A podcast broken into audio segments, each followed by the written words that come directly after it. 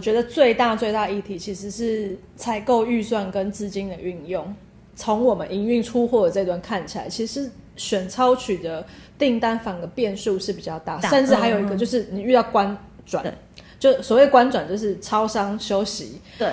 还有你尤其是学生要注意，学校附近的 Seven 过年很多都不营业，真的，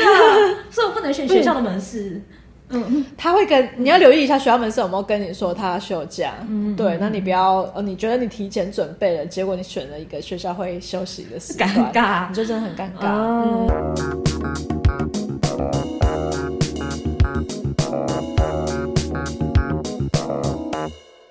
欢迎收听这一集的电商放手一搏，我是电商小白文文。今天在我旁边的是来自熊老板精选好东西的 Matty。Hello，Hello，大家好。Hello，然后呃，因为接下来就是马上要过农历新年了，嗯、然后我也是接触电商了之后，我才知道哦，原来农历新年的呃，不管是电商的像是活动规划啦、嗯、备货啦，一直到这个后端的整个呃策略，还有可能会有一些不一样的。操作方式，或者是接触了电商之后，我才知道哦，原来会跟平常的档期有蛮多不一样的地方。那今天呢，我们想要轻松的来聊一聊，就是这算轻松吗？就是我们要怎么样来把握在农历年期间的一个销售的机会点？嗯，呃，因为我们主要还是电商放手一搏，我我想先从线上的部分，嗯，来聊一聊好了。嗯、呃，因为农历新年是一个我觉得比较特别的档期，是因为放太多天长假了。嗯嗯那对于放这么多天长假，通常会有的状况是什么呢？嗯，其实这个刚好是一个很复杂的时间点，因为刚好对我们来讲，我们的品牌有从呃，我们的品牌来源有从嗯、呃，有美国美美国的品牌，然后也有欧洲品牌，然后也有中国品牌，然后就刚好，如果你是欧美的品牌的话，你可能刚刚过完圣诞节，所以你的窗口大概从十月、十二月可能是。十五到二十之间，他就开始消失，不再回你信了。然后他一直要到一月初，他才会突然间出现，所以就会变成，哎，欧美的品牌他刚放完放了一个长假回来，嗯、现在换成亚洲的品牌，他要去放假，或者说它的产地在中国的话，也会有所影响。嗯，那在备货方面，还有还有采购方面，其实就有很多很多事情需要准备。呃，我觉得最大最大议题其实是采购预算跟资金的运用。对，这个会不会变成是说，因为我为了要去配合可能西方国家他们的圣诞节到新年假期，嗯、接着又是我们亚洲区的农历新年，嗯嗯，所以我是不是就要更早去规划这一块时间的备货？对，必须、哦、很早哎、欸 呃。但是我觉得有时候也要看你品牌本身它的时程啊，嗯、因为譬如说像有一些休闲类型的品牌，它都是走。呃，forecast 预订单制的话，那他可能在前一年的十二月底，他就已经把预订单收完了，然后他可能到三月他才开始发货，嗯，所以他可能也把呃两个呃不同时不不不同节庆这些这些因素都考虑进去，嗯，可是你就要想办法，哎，那你一二月可能是个大缺货期间，因为你三月的货才有可能会进来，嗯，对，那。其他如果呃工厂在中国的话，大部分大家都是去看中国放假的时间去抓那个补货时间。嗯、对，那像其实相关的挑战，可能我们在双十一在黑五前也都已经遇过了，因为刚好就也是哎、欸，如果是亚洲区域的活动，双十一前就是我们备货的重点时间。那如果是呃美国黑五，对他们要主主要做黑五，甚至澳洲有时候也会做黑五。嗯，那。呃，十十一月底就应该说十一月初到十一月中，就是他们备货一个很重要的时间节点。嗯，对。所以如果遇到这样的状况，可能我们连农历新年的货就要先备起来。先准备。那如果备起来的话，相对来说我就有足够的钱。对，你就你可能要跟你的供应商讨论好，哎、我们。的步调应该怎么调整？是、oh, okay. 是大家是可以配合得上，嗯、就不要到大档期就你都是没有货，嗯、或者说双十一完之后你一路缺缺缺缺到过完年你才把货补得进。那其实这至少有呃两个多月的时间对你来说会是一个比较辛苦的时间。那尤其是假设你双十一又做的很好，你好不容易冲上来了。结果缺货期拉太长，让你那个讨论的声量或者是流量又掉下去，会比较可惜。有点可惜。嗯，而且通常啊，就是我们前面就讲了很多次的所谓年度计划这件事情。嗯嗯。第一季也非常的重要。那对于很多的类别来说，品类来讲，呃，第一季当然就是农历年的这个档期，他们是可以就是努力好好的冲刺一番的档期。那呃，对于线上来讲的话，当然我觉得农历新年前，不管线上线下，好像在门市或者是线上买气都还蛮热的，因为这个时候好像大家手头上边 可以用的钱比较多。嗯、呃，可能要看当当年的年终发放的状态如何。嗯、但是那个购物节是会一直堆叠起来的，因为也许有对有些人来说，他双十一跟圣诞节他没有买，可是后面发现哎，大家都在换新东西呀、啊。嗯、我们有时候也会交流啊，我双十一买了什么家电很好用啊。嗯、那 过年的时候总是会觉得好像要犒赏自己一下，不管今年到底是赚多赚少，总是要买个新东西，让觉得。觉得哎，我也有买了一个我很想很久的东西，所以那个购物的气氛它也是有被延续的。对，嗯、所以到一直到我觉得有时候卖场也蛮像我小时候我去百货公司打工，就是会打整个过年期间。嗯然后那买气真的就是持续到过年前吃年夜饭的，几乎是那天的中午都还卖场都还蛮多人，很厉害。因为那天其实也放假，有的时候你可能提前一两天就开始，像年夜前一天就开始放了。然后大家也想去逛逛百货公司，哎，有什么好玩的可以买回家？对啊。我觉得蛮有趣的，然后而且像呃，特别是例如说新衣新鞋这种东西，大家就是习惯过年一定要穿新衣嘛，换把旧的东西整理一下，或者说 哎大扫除完丢了一些东西，对，我最近又买了扫除用具，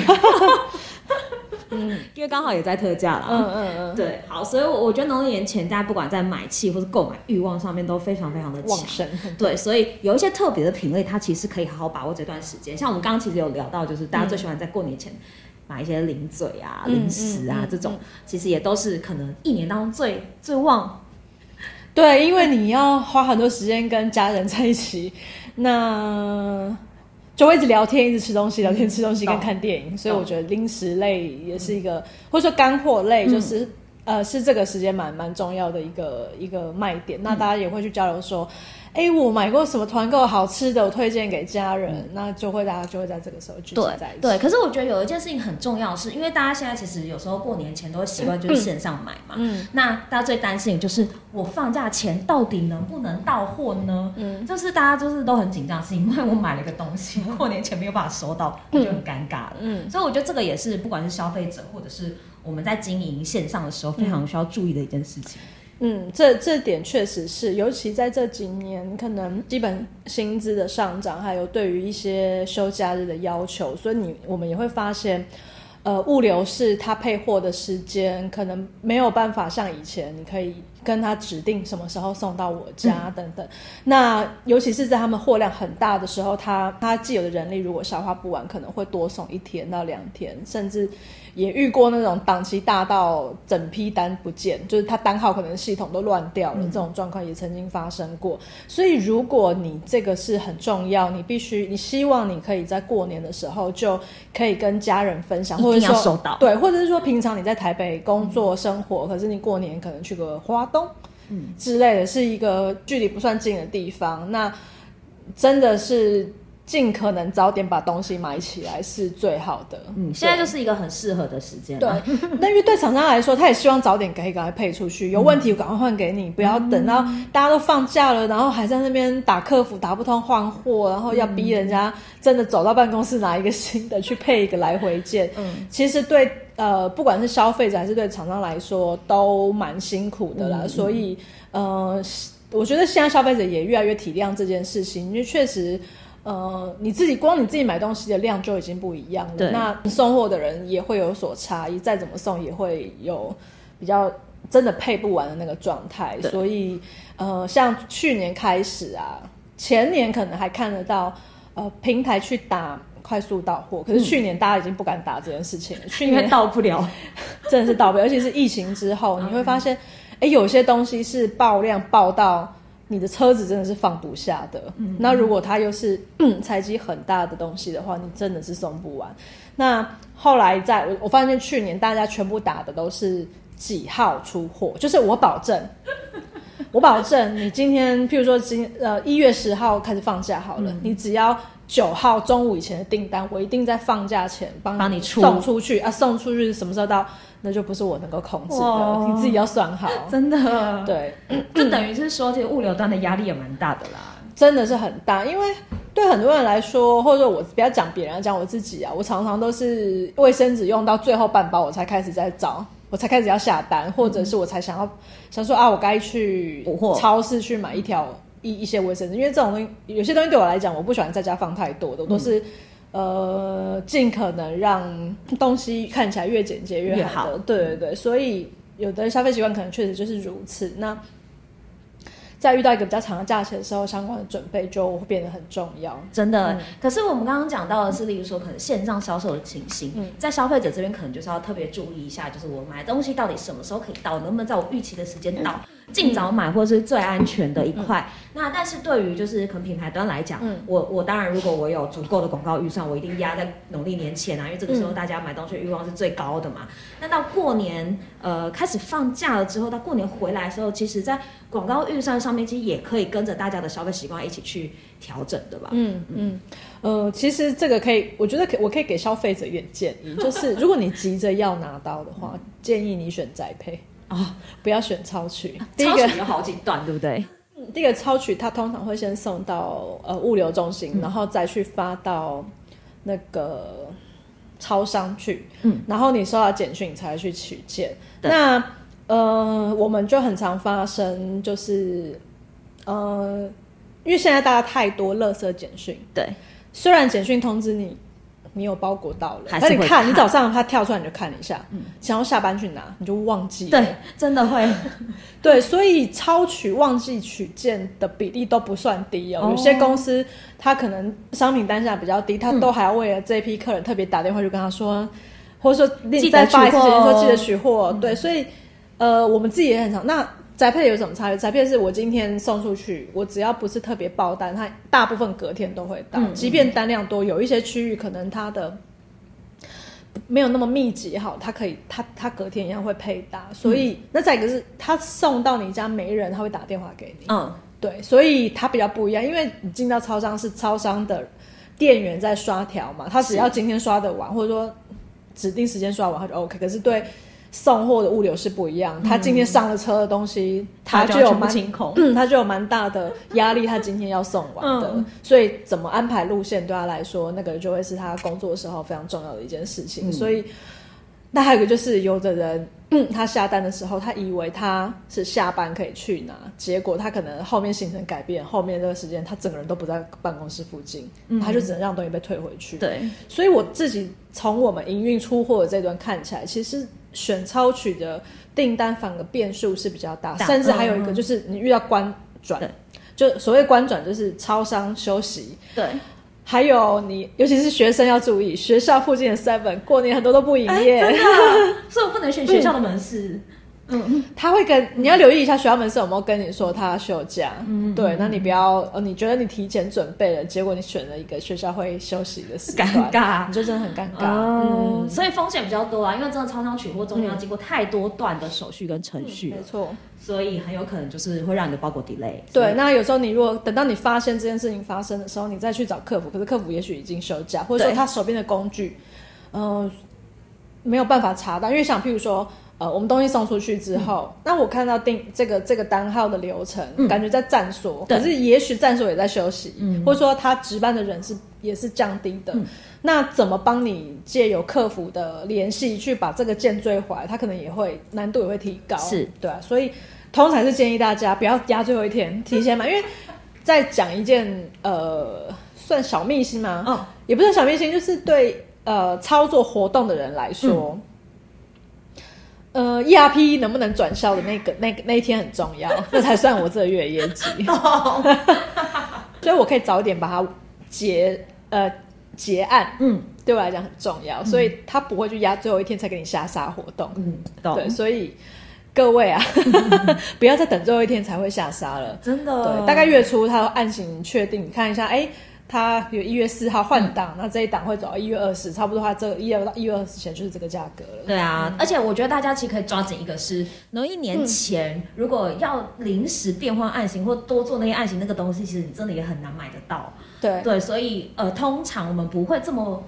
呃，这么频繁的变换这些优惠活动，嗯，所以真的就怕被客人骂。你一发现哎换档，你就可以赶快买了，嗯，赶快下手了。嗯、反正大家都收得到，大家都皆大欢喜，我们也有业绩。对，尤其是对营运端来说，他还是他可能还会预留一些你需要退换货的时间，是所以他当然是希望最好是放假前一个礼拜，你你可以赶快下单，赶快把东西拿走，然后我处理完你的客呃售后服务的一些问题是是最好的。对，这就是其实在过年期间也很重要的一块，就是客服的回应，嗯、因为客服也是会休假的嘛。没错。嗯，对，所以我觉得客服蛮辛苦的啦，因为常常接收到很多的负能量。所以，如果大家真的有一些客服需要反映的话呢，还是可以心平气和的把你的需求、嗯、把你的问题好好的描述出来，会比较好一点。嗯嗯、好，那刚才讲到的是有关于物流这一块大家要注意的一些部分。嗯，那呃，我提到的一块是，例如说像广告预算的分配上的部分，通常我们就会把广告预算比较多的那块放在农历年前嘛。嗯，嗯那在农历新年这个时候呢，有没有一些呃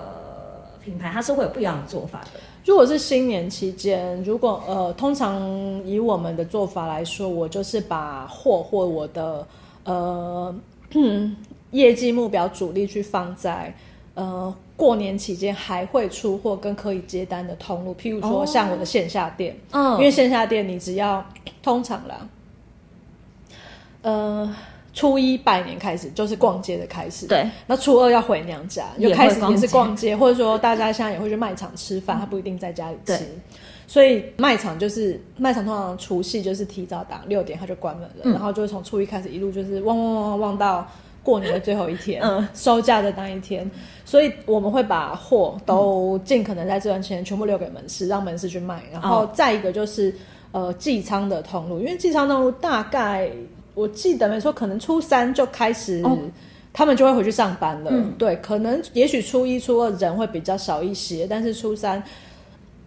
你再买快速到货应该都没有什么问题了。嗯、对，所以寄仓呃转单就几乎会停。呃，订进单量会停掉，还是有，就是一些 迷途羔羊，嗯、不知道自己在买、嗯、快速到货还是供应商出货的，然后就会等等等，所以他取消率也会比较高。高他想说，哎我怎么订这么久都还没来？嗯，就一看才发现啊，是供应商出货。对，所以像有一些有一些通路，它可能呃没有压快速到货的标啊，或者说它的叙述没有那么清楚的，那你也许你可以在。销售口号或是品名上去、嗯、去增强，说，哎、它是快，它是快仓，但是这件事可能要跟你的 P N 讨论一下，我可不可以这样做？嗯嗯嗯。对，那如果是不行的话，嗯、他们有一些 icon 或者说压框等等，也可以达成这样的目的，就不要是，哎、欸，我明明也备货进去了，就我消费者一直在买我转单的货，在那边等半天，很尴尬。他想说，那我我备进去的货也没动，就就很，或者说。还有一种做法就是，好，我两我可能两个卖场都有，嗯、我的货已经去寄仓了，嗯，那我是不是可以？我就把重复卖场把它关掉，下架，不要让它走错路。嗯嗯嗯，也是一种强制的方式。对，对对，嗯，所以大家在买东西的时候也可以稍微看一下。那当然，品牌当我们在备货或是放货量的时候，也要好好的思考这一块。嗯、我在农历期呃农历新年期间，真正的销售机会在哪里？我当然就把货放在哪里。嗯对对对，那对于像例如说官网的部分的话，嗯、通常就是因为我们出货也是等到工作日的第一天，大家过年放完假回来才会开始出货嘛，嗯、所以可能我之前遇到的状况是，呃，很多在就是例如说 Facebook 上面的广告预算其实是压得非常非常低的，或甚至有的是干脆就是不投任何广告预算的。但是你也反而可以看到很多社群上面的经营或互动还是存在，例如说像熊老板，嗯，我们还是会利用新年期间，就是跟大家做一些互动，在上面发一些贴文啊，或者是推荐商品啊等等。对啊，对啊。但是我们大部分都还是导去实体门市比较多啊，所以这段期间也会去推门市会卖的商品居多。嗯，对。所以虽然大家会觉得说，哎，好像线上你可能在广告上是比较受限的，嗯，可是我觉得在社群互动上面这一块还是可以加强，因为毕竟过年很闲。大家划手机的机会 也还是很多，嗯，因为有时候过年还有一个很尴尬的地方，就是它业绩又会跟着天气去变动哦。如果你来一个连续下雨好几天，那可能实体通路就会受一点影响，但是不会太大，因为毕竟你搭捷运出去啊，定点到了你就进到卖场里面去。嗯，但是如果天气都很好的话。电商通常都很惨，对，大家就想要出去，大家都在外面玩，就不会在、嗯、不太会在家消费，就是线上购买东西。赶快祈祷，天气不好，这样没有很坏。好啦，没有。不过我觉得这些都是其实大家在就是呃农历新年档期的时候可能需要观察的一些变化，嗯、比如说天气啦，或者是等等等。嗯、所以我觉得这些都是呃我们在农历新年活动规划上的一些细节哦。但是呢，农历新年，呃，可能对于线下来说是买气非常旺的。嗯，那回来上班之后，那线上的一些呃买气，或者是我们在活动挂上，大家的购买欲望会回来吗？会会，马上就回来。因为呃，尤其是台北都会区，你会发现很多人他是没有办法呃收宅配的哦。好，对，所以他如果没上班，他就不会，他就不下单了，嗯、因为他可能大部分是在公司的收货收发室去收货。对，所以嗯，我自己反而观察是，哎，只那个就是你知道开工的第一天，好像有一点那种大家憋很久了，开始乱买的那个风气出来。但这个乱买就比较没有办法去抓，说，哎，他他他到底想要买什么？嗯、就是有一点好像什么今天订单量，通常。开工第一天订单量都会高一些，嗯，但是看起来就是品类会比较乱，对，什么都有。那还有一个就是营运面，就是你开工第一天，嗯、你你安排的人力有没有办法把你前面这几天的货都消化完？那、嗯、呃，现在的通路比较好一点是，虽它虽然要求你快一点出货，可是你是可以去。做预约准备的，嗯、尤其是，假设你的公司是想要放给员工放假放多几天的，你可以把你所有的出货日先事先去申请，嗯，然后可能往后压几天，那以去避免说你会被罚款这个问题。那当然还有一件事情就是，呃，你出货日压的越久，消费者取消的比例就会越高。越高，那这个你也要要留意一下，这边的取舍会是如何。那通常回来的第一天，我们仓储的同事，甚至他们甚至有的人会。